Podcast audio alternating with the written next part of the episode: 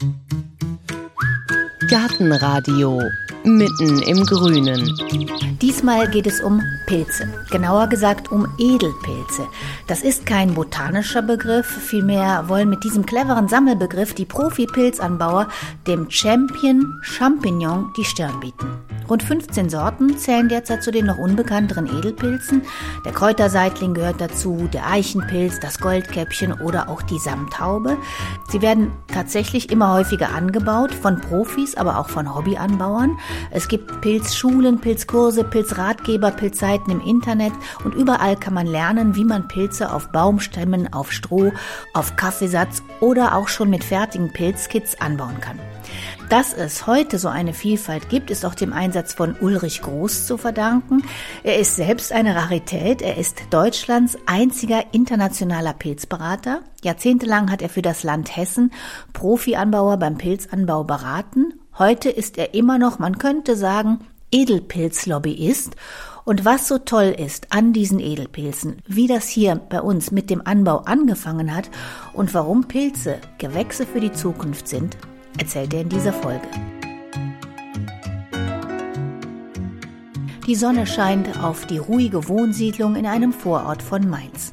Ulrich Groß, blau kariertes Hemd, Brille, graubrauner kurze Haare, führt mich ins Wohnzimmer und nach ein paar Hallo, wie geht's Sätzen sind wir schon mittendrin in der rätselhaften Welt der Edelpilze. Ich mache mir immer Gedanken, warum entwickelt sich der Kräuterseitling so stark und der Eichenpilz und der Austernseitling und diese Pilze nicht so stark. Und ich denke mal gerade der Kräuterseitling, dass der der Name schon allein, Kräuter, das bewirkt bei uns positives Denken. Dazu kommt noch das Mundgefühl, das ist so wie, wie bissfest der Pilz ist und diese Dinge.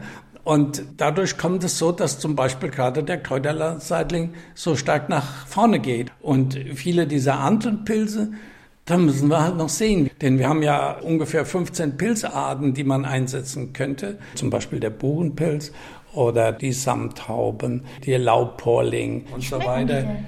Die haben alle so ein bisschen was Eigenes. Also der zum Beispiel der, die Samthaube, der ist auch roh sehr gut essbar. Der ist in Italien als Piopino bekannt und die Italiener, die lieben diesen Pilz. Also das ist ein ganz hervorragender Pilz. Wir haben da noch das Problem, dass der Ertrag ein bisschen zu niedrig ist. Aber das könnte dann zum Beispiel auch einer der großen Pilze werden. Aber dann haben wir auch viele andere Pilze, wie zum Beispiel der Mandelpilz, der auch eine gewisse Heilwirkung noch hat. Der ist aber noch zu wenig im Anbau. Und ich habe jetzt die ersten Betriebe, die ich versuche, mit denen diesen Pilz hier intensiver anzubauen. Ulrich Groß hat seinen Laptop auf dem Tisch aufgeklappt. Weil er selbst gerade keine Pilze anbaut, will er mir ein paar Bilder von Pilzen zeigen. Was ist das denn? Das Goldkäppchen. Das sind kleine Köpfchen und die sehen aus wie mit Honig überzogen und steht da klebrig, schleimig, aber goldig. Ja, von der Farbe her goldig. Warum sind die denn klebrig, schleimig? Goldkäppchen haben außen eine Schicht auf dem Hut. Das ist eine stärkehaltige Schicht. Und deshalb werden die teilweise von unseren Leuten empfohlen, dass man bei Mischpilzen immer ein bisschen Goldkäppchen dazu gibt in die Pfanne. Die Stärke an den Goldkäppchen, die nimmt die Feuchtigkeit aus der Pfanne und dadurch brät das ein bisschen schöner und gibt nicht so, so viel Wasser in der Pfanne. Und die schmecken nicht wie Gummibärchen oder nein, so? Nein, nein, die schmecken auch, ist noch ein fantastischer Pilz. Da war ein Holunderpilz, was ist das ja, denn? Ja, das ist, den findet man hier auch als, als Pilz. Der wird in Asien viel gegessen. Der sieht aus wie ein brauner Lappen. Ja, man findet den hier bei uns, es ist ein heimischer Pilz bei uns, der Holunderpilz, und der wächst an Holunderstämmen. Den findet man häufig in der Natur, wenn man bei Holunder speziell am Holunderholz guckt. Und da findet man den sehr häufig. Und der, der wird in Asien getrocknet. Also der ist dann als getrockneter Pilz oft in den Essen drin. Auch wenn man bei uns in die, zum Chinesen geht oder asiatisch essen geht, findet man oft den Holunderpilz im Essen. Könnte ich ja auch einfach rausgehen und mir Pilze sammeln. Ja, kann man. Aber die äh, finden Sie eben nur in bestimmten Zeiten, weil das ist genau der Punkt. Die, die brauchen hohe Luftfeuchtigkeit, entsprechende Temperatur. Und da muss man dann eben einmal wissen, zu welcher Zeit welche Pilze wachsen. Und man muss natürlich auch die Pilze gut kennen, dass man hier eben die nicht verwechselt. Es gibt nicht mehr so viele Leute, die sammeln und das gut kennen. Da muss man sich intensivst mit beschäftigen. Das ist eben der Vorteil, wenn ich selber Pilze anbaue, dann weiß ich, wen oder was ich da vor mir habe. Und das bedeutete bis in die 80er Jahre, ich habe Champignons. Aber dann kam die Stunde von Ulrich Groß. Wir hatten in, in Hessen eine Anfrage von einer Behörde, die wollten in einer Werkstatt für Behinderte in einem Keller Champignons anbauen. Und da habe ich damals so ein bisschen spaßig gesagt, man kann dort Pilze anbauen, aber keine Champignons. Und so war das dann für uns der erste Versuchsbetrieb für Edelpilze, für ganz Europa. Diese Edelpilze wurden auf Holz, damals noch nicht in Europa angebaut. Man kannte das ein bisschen aus Asien, aber nicht aus Europa. Und so ist der erste Betrieb damals in Südhessen entstanden auf Holzsubstrat. Und damals haben wir angefangen mit den Eichenpilzen, mit dem Shiitake, den dort anzubauen. Wir haben dann 1994, um die Weiterbildung auch Exkursionen zu steigern oder das zu finanzieren, haben wir die Hessische Landesfachgruppe Pilzanbau gegründet und dachten, wir können damit den hessischen Pilzanbau fördern. Aber das ging dann sogar viel weiter. Das ging dann auf europäische Ebene. Das heißt, wir haben heute in diesem Verein über 130 Mitglieder aus 15 Ländern. Und mit dieser Gruppe haben wir dann jedes Jahr eine Exkursion gemacht. Wir konnten dann damit auch mit dieser Gruppe nach Asien fahren oder nach Amerika, also rund um die Welt und konnten uns den intensiven Edelpilzanbau anschauen. Edelpilz bezeichnen wir alle Kulturpilze oder angebauten Pilze außer dem Champignon, um das abzugrenzen, damit wir ein Wort für diese Pilze haben. Und warum nicht Champignon? Ja, der Champignon, das waren damals schon sehr große und stabile Betriebe, die hatten schon sehr viel Wissen. Klar habe ich natürlich mich auch immer so ein bisschen um die Champignonanbauer gekümmert und kenne die auch alle sehr gut, aber die haben meistens ihr Fachwissen schon äh, sehr ausgereift über viele Jahre, äh, kennen sich damit sehr gut aus und die Betriebe sind auch sehr stark gestiegen. Also da produzieren zum Beispiel heute fünf Betriebe produzieren 80 Prozent der Champignons in Deutschland. Also das sind große Betriebe, die da eben gewachsen sind, genauso wie in anderen Branchen des Gartenbaus oder der Landwirtschaft. Aus Kostengründen müssen halt die Betriebe immer größer produzieren und deshalb eben sind da so große Betriebe entstanden. Und auch diese Champignon-Betriebe, die fangen teilweise auch heute an mit der Edelpilzproduktion. Und heute haben wir ein, vom Gesamtpilzanbau einen Anteil ungefähr von fünf Prozent in Deutschland. Also das heißt, 95 Prozent sind Champignons und 5 Prozent sind Edelpilze. Und das ist jetzt, wenn man das mal wieder mit Asien vergleicht, wo dieser Edelpilzanbau ja viel früher schon eingeführt war, dort ist es genau umgekehrt. In Asien haben wir ungefähr 5 Prozent Champignonanbau und 95 Prozent Edelpilze oder dort spricht man auch von den Exoden. Dort entwickelt sich jetzt so ein bisschen der moderne Champignonanbau als Kleinkultur und bei uns entwickelt sich halt dieser Edelpilzanbau. Wie sind Sie denn Pilzberater geworden? Also ich habe eine Blumen- und Zierpflanzenbaulehre gemacht, habe dann auch ein Praktikum im Gemüsebau und der Baumschule gemacht, habe dann in Geisenheim studiert, Zierpflanzenbau und Gemüsebau und bin dann in den Gemüsebau, in die Gemüsebauberatung gegangen. Und wie kam es dann zu den Pilzen? Ja, ich bin erst im Rheinland gewesen als Gemüsebauberater und bin dann 1979 nach Hessen gewechselt und war dort in der Gemüsebauberatung und da waren häufiger mal Anfragen in Richtung Pilzanbau und da kam es irgendwie dazu, dass ich diese Aufgaben bekam und so habe ich mich da weitergebildet in diesem Bereich und versucht, auch dieses Thema ein bisschen abzudecken. Normalerweise ist ja die Gartenbauberatung oder die Landwirtschaftsberatung bei den Ländern. Aber für den Pilzanbau, das ist halt zu wenig, um da in einem Bundesland einen Berater alleine zu finanzieren. Und äh, ich habe das halt nebenher, neben meiner Gemüsebauberatung gemacht und musste das halt immer so ein bisschen steuern, dass es nicht zu viel wird. Und äh, nachdem ich jetzt seit 2017 im Ruhestand bin, da habe ich den Gemüsebau ganz abgegeben und konzentriere mich intensiv auf den Pilzanbau. Und auch meine Beratungsstelle von früher, die ist wieder besetzt als reine Gemüsebauberatungsstelle. Ja, so wie ich eigentlich so neutral, wie ich das von der Offizialberatung her gewohnt bin, so bin ich da der Einzige. Was war denn die erste Reise, wo Sie hingefahren sind damals? Wir sind natürlich erst aus Kostengründen sind wir nur in Europa rumgefahren. Und da war es natürlich so, in einigen Ländern wie Ungarn und Italien und so weiter, da gab es schon den Auslandseitlinganbau. Der wurde damals auf Stroh produziert. Aber wir wollten ja die anderen Edelpilze produzieren, wie Eichenpilz, Shiitake und unser Hauptanliegen damals noch, aber auch die, dann sind ja noch später der Kräuterseitling und viele andere Pilze dazugekommen.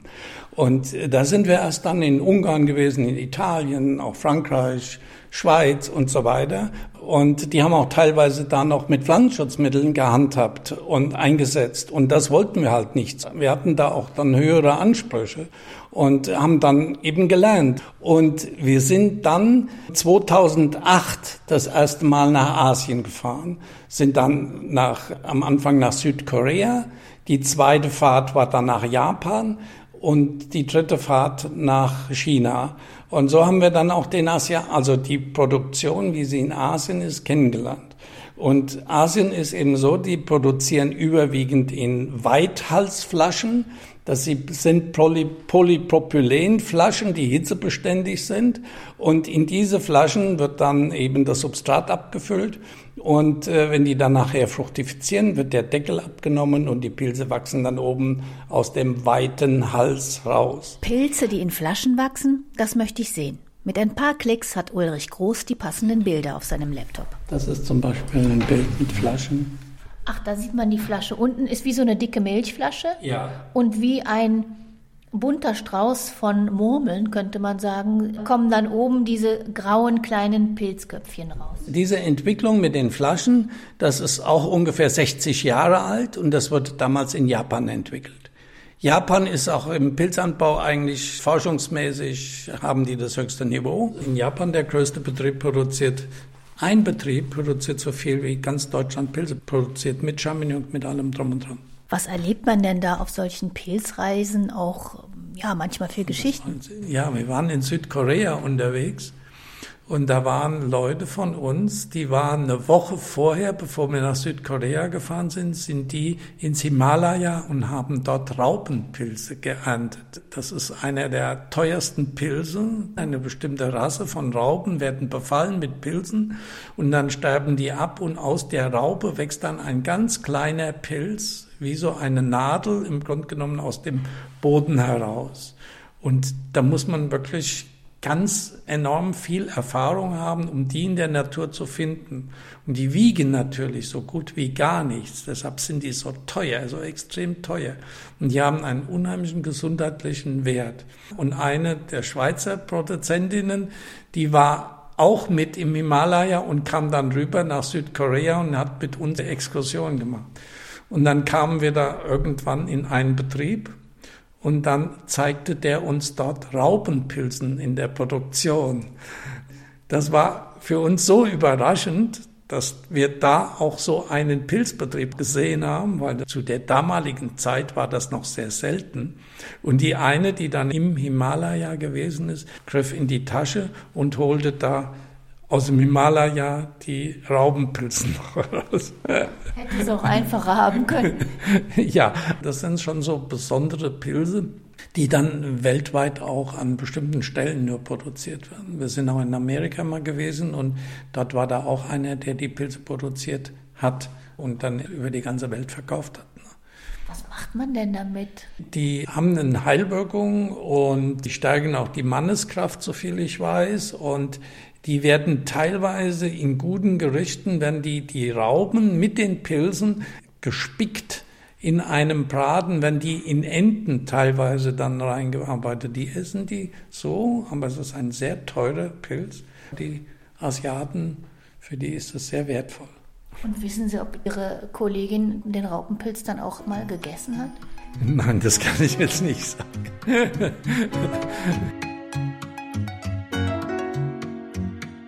Dann wollen wir doch mal gucken, wie so ein Profi-Pilzanbaubetrieb in Deutschland aussieht. Ulrich Groß klickt sich wieder durch seinen Laptop. Ich hatte mir sowas wie eine Art Pilzbauernhof vorgestellt. Also lange Reihen mit Baumstämmen oder Hallen, in denen Strohballen an Strohballen lagern, aus denen die Pilzköpfe sprießen. Ganz falsche Vorstellung. Das, so sieht oh, dann ein Pilzbetrieb aus, ne? Könnte auch ein Krankenhaus sein. Ja, wir arbeiten teilweise sauberer wie im Krankenhaus. Weil Pilze nehmen, versuchen ja alles irgendwo aufzunehmen, was in dem Substrat ist oder was in der Umwelt ist, äh, in der Luft und was auch immer. Das ist halt manchmal so ein bisschen das Problem, dass, dass eben über die Umwelt, ich sage jetzt mal zum Beispiel über das Holz der Wälder, bestimmte Stoffe sich abgelagert sind, die dann irgendwo da drin sein können. Und da müssen wir halt sehen, wie wir das reduzieren. Es gibt ja da auch Baumarten, die dann mehr haben, Baumarten, die weniger haben. Ich denke jetzt zum Beispiel da mal an Schwermetalle und solche Dinge. Aber es ist absolut gering, weil wir ja auch Bio produzieren. Deshalb arbeiten wir möglichst unter sehr sterilen Bedingungen, weil wir haben keine Pflanzenschutzmittel oder irgendwas, um den Pilz zu schützen, sondern wir machen das nur allein über die hygienische Maßnahme. Haben Sie keine oder gibt es keine? Es gibt ein Desinfektionsmittel, was anerkannt ist, aber das ist Benzoesäure. Das können auch Biobetriebe einsetzen. Das bräuchte eigentlich noch nicht mal eine Zulassung, weil Desinfektion ja nicht an den Pilzen angewendet wird, sondern nur für die Raumdesinfektion. Und für die Pilze haben wir in Deutschland kein Pflanzenschutzmittel. Wir könnten welche zulassen, aber das wollen wir nicht, weil sie auch zu wenig eingesetzt werden. Wir hatten früher mal, ist eine Firma, die hat dann eine Zulassung gegen Fliegenbekämpfung und sowas gehabt. Dann haben die aber so wenig von diesem Mittel verkauft und dann haben die die Zulassung wieder zurückgezogen, weil sie es nicht rentiert. Und trotzdem sind aber noch nur 15 Prozent als Bio deklariert. Nein, wir müssen da wieder unterscheiden. Bei dem Champignon-Anbau, da haben wir ja Pferdemist als Grundlage. Und der Pferdemist kommt aus Reitstellen. Und der, die Reitställe nehmen ja normales Stroh zum Einstreu bei den Pferden. Da nehmen die kein Biostroh. Und auch bei der Tiermedizin, da können die jetzt keine große Rücksicht auf die spätere Verwertung dieses Mistes Wert legen. Und deshalb werden also Champignon, die bekommen also dann ein ganz spezielles Substrat, da bleibt dann der Pferdemist raus. Und äh, da wird dann auf Strohbasis und Hühnermist und so wird ein, ein Substrat produziert was mittlerweile auch schon ziemlich gute Erträge erzielt. Und deshalb ist das in dem Bereich mit 15 Prozent. Aber im Edelpilzanbau, da liegen wir quasi bei 100. Da gibt es nur der ein oder andere Betrieb, der nicht zertifiziert ist. Also im Grunde genommen ist das fast hundertprozentiger Bioanbau. Dann kommen wir doch mal zum Biopilzanbau zu Hause. Jetzt sind die Baumstämme, die Strohballen und die fertigen Pilzkits am Zug. Ein weites Feld. Man bräuchte eigentlich gleich mehrere Folgen, um dem richtigen Anbau gerecht zu werden, aber auch ein paar erste grundsätzliche Überlegungen helfen weiter. Man muss immer sehen, die Pilze haben ein Wassergehalt von um die 90 Prozent. Das ist im Grunde genommen ein etwas verunreinigtes Wasser hat schon einen Wassergehalt von 90 Prozent. Und die Pilze, die haben keine Cuticula oder etwas, was die schützt. Das heißt, Pilze brauchen eine entsprechend hohe Luftfeuchtigkeit, sie brauchen entsprechende Temperaturen. Alle diese Dinge, die müssen dann im professionellen Anbau halt gesteuert werden, also den Pilzen optimal gegeben werden. Und im Freien ist das nicht, nicht so möglich. Da hat man mal Pilze und dann hat man keine Pilze. Für einen Hobbyanbau ist das gar kein Problem. Man kann es im Garten machen, im schattigen Plätzchen. Man kann es mit Fliesen auch überdachen, dass man etwas äh, schattige Anlage hat. Man kann auch Substrate kaufen. Übers Internet gibt es viele Angebote und kann dann im Haus oder im kleinen Gewächshaus, vor allen Dingen im Winterhalbjahr, wenn es kalt ist, das gut produzieren. Der einfachste Weg ist über Fertigsubstrat. Das Substrat im Internet mir kaufen und da kann ich gucken, was haben die für verschiedene Pilzarten und kann mal ausprobieren. Da gibt es ja ganz viele Anbieter, Da kann ich eine kleine Kiste mir bestellen. Gelingt das dann immer oder kann selbst bei diesen fertigen Kisten dann was schiefgehen? Ja, das liegt natürlich daran, wie das Substrat gelagert wurde und wie alt das ist. Pilze sind sehr empfindlich. Wenn das Myzel, ich sage jetzt mal, über 35 Grad erwärmt wird, kann es sein, dass es abstirbt. Also da ist so ein bestimmter Bereich drin, das kann man nicht genau sagen, 35 Grad, aber so ungefähr. In diesem Bereich stirbt dann das Myzel ab. Und dann kommt natürlich kein Pilz daraus. Wenn wir von Substrat reden, dann bedeutet das bei uns immer durchwachsenes Substrat. Das heißt, im Grunde genommen ist das schon der eigentliche Pilz. Das Myzel ist der eigentliche Pilz. Und das, was rauskommt, die Fruchtkörper, ja, die, das sind die Fruchtkörper. Beim Apfelbaum zum Beispiel wären das dann die Äpfel. Also wenn ich jetzt anfange und weiß nicht genau, ist das jetzt ein guter Anbieter oder nicht, wie gehe ich am besten vor? Ja, man könnte mal auf die Homepage gehen und nachschauen, ob dieser Betrieb nur ein Handelsbetrieb ist oder ob der auch eigene Pilzproduktion hat. Dann kann man das ein bisschen erkennen. Man könnte auch nachfragen, aus welchem Substratbetrieb das Substrat kommt, um das ein bisschen zu recherchieren. Aber das werden die eigentlich nicht sagen, wenn das Handelsbetriebe sind, sondern die machen oft auch die Etikette der Substratbetriebe ab. Jetzt gibt es ja auch noch eine relativ neue Sache. Da kann man Pilze auf Kaffee ziehen. Was sagen Sie denn dazu? Ja, das, es waren einige Leute, die das entwickelt haben und haben das eben, ich sage jetzt mal gut, übers Internet verkauft. Aber dieser Kaffeesatz ist ja nicht bio. Aber wenn ich jetzt zu Hause vielleicht äh, Bio-Kaffee kaufe und mache mir dann meinen Espresso oder so, dann könnte ich diesen Kaffee nehmen und darauf Pilze das züchten? Das wäre dann auch Bio, ja. Man muss nur natürlich sehen, dass eben der Kaffeesatz noch recht frisch ist. Ja, das weiß jeder, der eine Kaffeemaschine zu Hause hat. Die muss man häufig reinigen, sonst entwickelt sich dort auch Schimmel drin in dem Kaffeesatz. Und das darf natürlich nicht sein. Das ist, es sind überwiegend die, die Seitlingarten, die auf dem Kaffeesatz produziert werden und viele andere Pilze gehen nicht so gut. Wenn ich mein Pilzkit abgeerntet habe, einmal Kräuterseitlinge. Ist dann vorbei oder kommt dann noch mal was später nach? Zum Beispiel, wenn ich jetzt Eichenpilz oder sowas habe, dann trocknet das Paket ja aus. Der Pilz verbraucht ja das Wasser für die Fruchtkörper. Und dann ist das total trocken. Und dann kann man das Paket noch mal tauchen unter Wasser, einen Tag runtergedrückt, weil das schwimmt sehr stark. Und dann saugt das sich richtig voll. Und dann kann ich das nochmal hinstellen und das Fruchtkörper bilden. Dann kann ich natürlich auch mich damit intensiver beschäftigen. Also bei den Holzdübeln, die sind dann durchwachsen mit dem Myzel. Oder bei Impfscheiben, das sind dann Holzscheiben, die durchwachsen sind mit Myzel. Oder die Brut, normale Brut, das ist dann Getreide, das ist durchwachsen mit Myzel. Und dann muss ich dieser Pilzbrut ja noch den passenden Lebensraum bieten. Das ist jetzt nicht wie bei diesem Pilzkit, wo es schon alles komplett dabei ist. Worauf muss ich dann achten, damit die Pilze auch wachsen?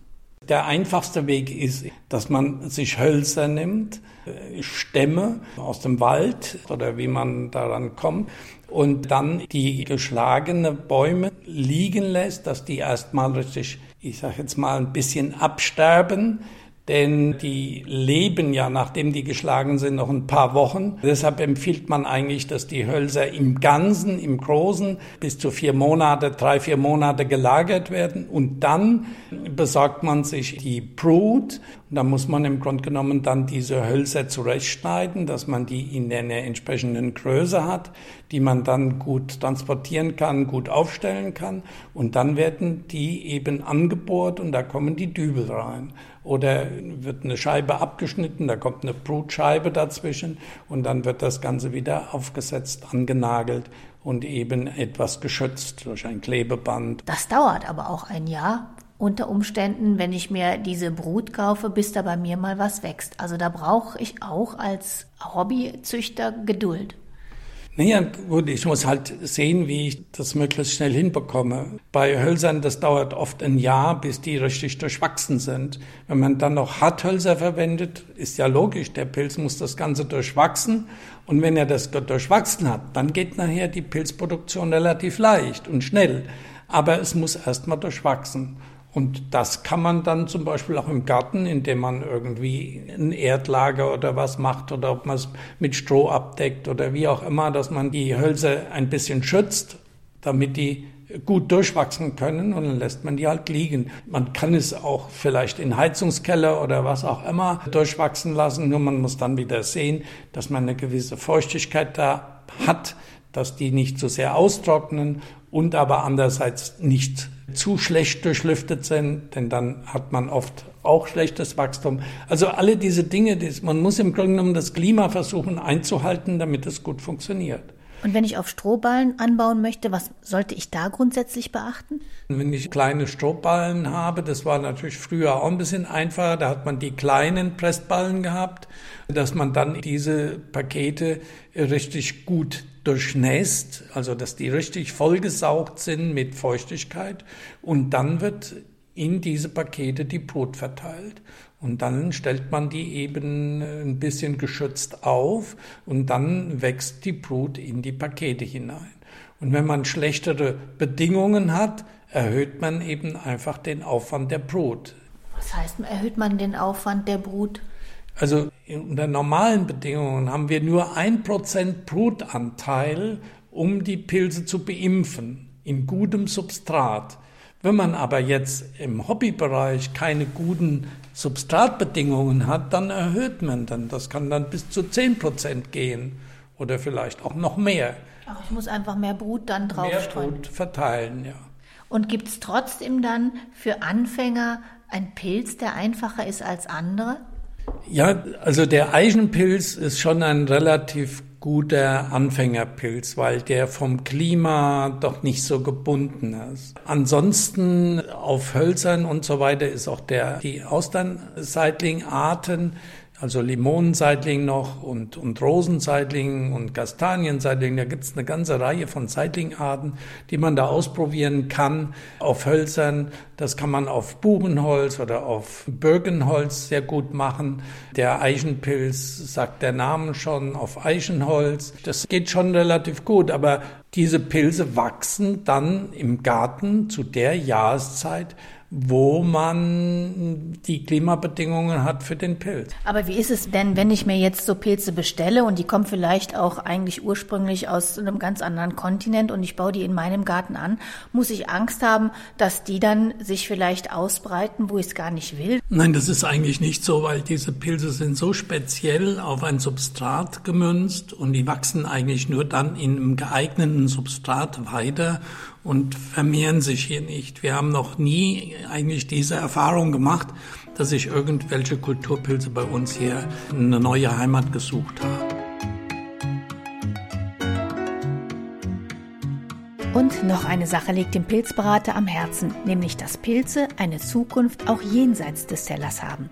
Wieder klickt er sich durch seinen Laptop ein Wahnsinn, was man eigentlich aus Pilzen, aus Myzel und was weiß ich alles machen kann. Das ist Styropor und das ist Pilz. Sieht genauso aus. Blumentöpfe kann man aus abgetragenem Substrat oder aus Pilzsubstrat machen. Hier Isolierstoffe, Füllungen von, von Häusern, Isolation, ganze Häuser damit bauen. Man kann auch Urnen daraus machen es soll sowieso verrotten, also ist das auch mit Pilze ohne Rückstände, ohne alles. Man kann alle möglichen Dinge kann man aus. Dekoration. Da saß eine Frau im Kanu, in einem Pilzkanu. Ja. Entzeugung von Böden. Pilze nehmen eben alles raus. Wenn also irgendwelche Böden verseucht sind, kann man das auch mit Pilzen entseuchen. Nematodenbekämpfung, jetzt zum Beispiel auch diese abgetragenen Substrate, dass man die gerade auf Nematoden befallenen Flächen besonders einsetzt. Also das ist noch sehr stark in der Entwicklung. In unseren Bereichen wird das heute überwiegend für die Bodenverbesserung in der Landwirtschaft eingesetzt oder im Gartenbau. Denn das ist ein sehr gutes Material, das ist sehr stickstoffarm, Das heißt, es gibt einen sehr guten Humusgehalt auf den Ländereien, wo es ausgebracht wird. Und, und das ist sehr gut für die Bodenverbesserung, auch für die CO2-Bindung im Boden und diese Dinge. Es gibt auch neue Verfahren jetzt, wo man, das wird dann aber speziell neu gemacht, versucht man aus diesen äh, Myzelien auch Textilien, vegane Textilien und veganes Leder zu produzieren. Apropos vegan, da sind wir nochmal bei der Küche. In der veganen Küche gilt der Pilz ja sogar als Fleischersatz. Ja, wir sehen das nicht so gern, dass man immer das als Fleischersatz sieht, sondern wir haben ein hervorragendes Nahrungsmittel für die Ernährung, für die Gesundheit und man kann es zu ganz hervorragenden Delikatessen verarbeiten. Und deshalb wollen wir, dass die Pilze auch angesehen sind bei den Verbrauchern, dass die nicht nur jetzt sich zwei Pilze kaufen und durch die Soße schießen, zum Beispiel der Vitamin D-Gehalt der wird genau wie bei uns Menschen durch die Sonne gebildet. Das heißt, wenn ich jetzt zum Beispiel mir Pilze kaufe und habe so ein schönes Wetter, wie wir heute haben, dann lege ich die mal eine halbe Stunde oder 45 Minuten auf ein Tablett in die Sonne. Abgeschnittene, gekaufte Pilze. Ja, kurz bevor ich die zubereite, lege ich die nochmal auf die Terrasse in die Sonne Gut, die verlieren dann ein bisschen Wasser, aber als Verbraucher macht mir das nichts aus. Und damit erhöhe ich den Vitamin D-Gehalt enorm. Das heißt jetzt gerade für ältere Leute, die meist Probleme mit dem Vitamin D-Gehalt haben, ist das super. Funktioniert das mit allen Pilzen? Ja. Und man sollte jetzt zum Beispiel die Pilze so in die Sonne legen, dass man die größte Oberfläche nach oben zur Sonne hin. Also zum Beispiel der Austernseitling hat ja unten Lamellen, den lege ich dann auf den Kopf. Also das heißt mit den Lamellen nach oben. Beim Champignon ist das kein großer Unterschied. Ja. Gibt es denn so Fehler, die wir alle immer machen? Gibt es so ein paar Missverständnisse, die sich so halten? Ja, das ist natürlich, dass Pilze nicht aufgewärmt werden dürfen, ist ein solch Missverständnis. Das kommt aus der Zeit noch, wo es keine Kühlschränke gab. Man muss natürlich bedenken, dass Pilze sehr schnell schlecht werden, ganz klar. Aber wenn man ein Pilzrezept äh, oder ein Pilzessen zubereitet hat und nachher versucht, das möglichst schnell wieder zu kühlen, dann ist das gar kein Problem, das ein zweites Mal zu verwenden oder aufzuwärmen. Und auch bei der Zubereitung, dass man Pilze möglichst nicht wäscht, dass die eben sich voll Wasser saugen können. Also man bürstet die ein bisschen ab, wenn die ein bisschen verschmutzt sind. Bei Champignon, da ist oft mal so ein bisschen Deckerde dran. Die wird dann einfach mit, mit so einem weichen Pinsel abgebürstet oder mit einem Haushaltstuch oder sowas einfach mal ein bisschen abgestrichen. Und dann sind die sauber. Man kann auch ein paar Stipsel oder irgendwas, wenn da dran ist, mit dem Messer wegschneiden, aber auf keinen Fall schälen. Warum nicht? Ja, wieso soll ich die schälen? Die sind einwandfrei. Die, die haben keine Haut oder was auch immer. Und, und die Edelpilze, die sind absolut sauber. Die sollten nicht irgendwo verschmutzt hinkommen. Deshalb ist das auch so, dass wir natürlich auch wollen, dass die weiterhin verpackt werden, dass eben nicht im Geschäft oder sowas die Leute die Pilze anfassen können. Das muss halt entsprechende Verpackung sein. Könnte man ja dann vielleicht auch bald aus Pilz Myzel machen, die Verpackung. Ja, das ist schon in Diskussion, dass man die Außenverpackung aus abgetragenem Substrat macht. Dieses Besondere, das reizt einem so an den Pilzen und wir sagen oft, wer sich einmal mit den Pilzen beschäftigt, die Pilze lassen den nicht mehr los. Ich bin dann jedenfalls nach dem Besuch bei Ulrich Groß noch losgezogen und habe mal ein kleines, allerdings sündhaft teures Schälchen Pioppino gekauft, der Pilz, den die Italiener so lieben. Kleine braune Köpfchen auf weißen Stielen. Ich habe ihn natürlich erst in die Sonne gelegt, dann roh probiert. Sehr, ich kann es leider nicht anders ausdrücken, pilzig.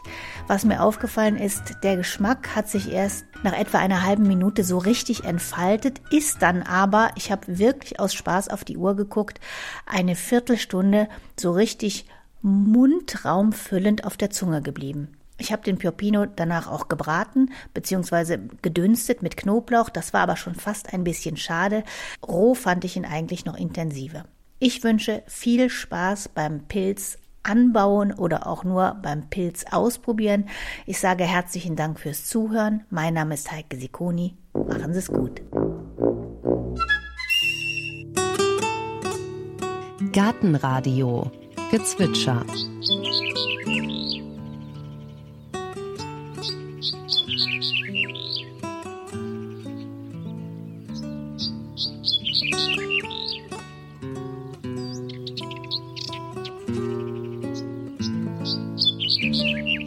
Das war die Kappenammer.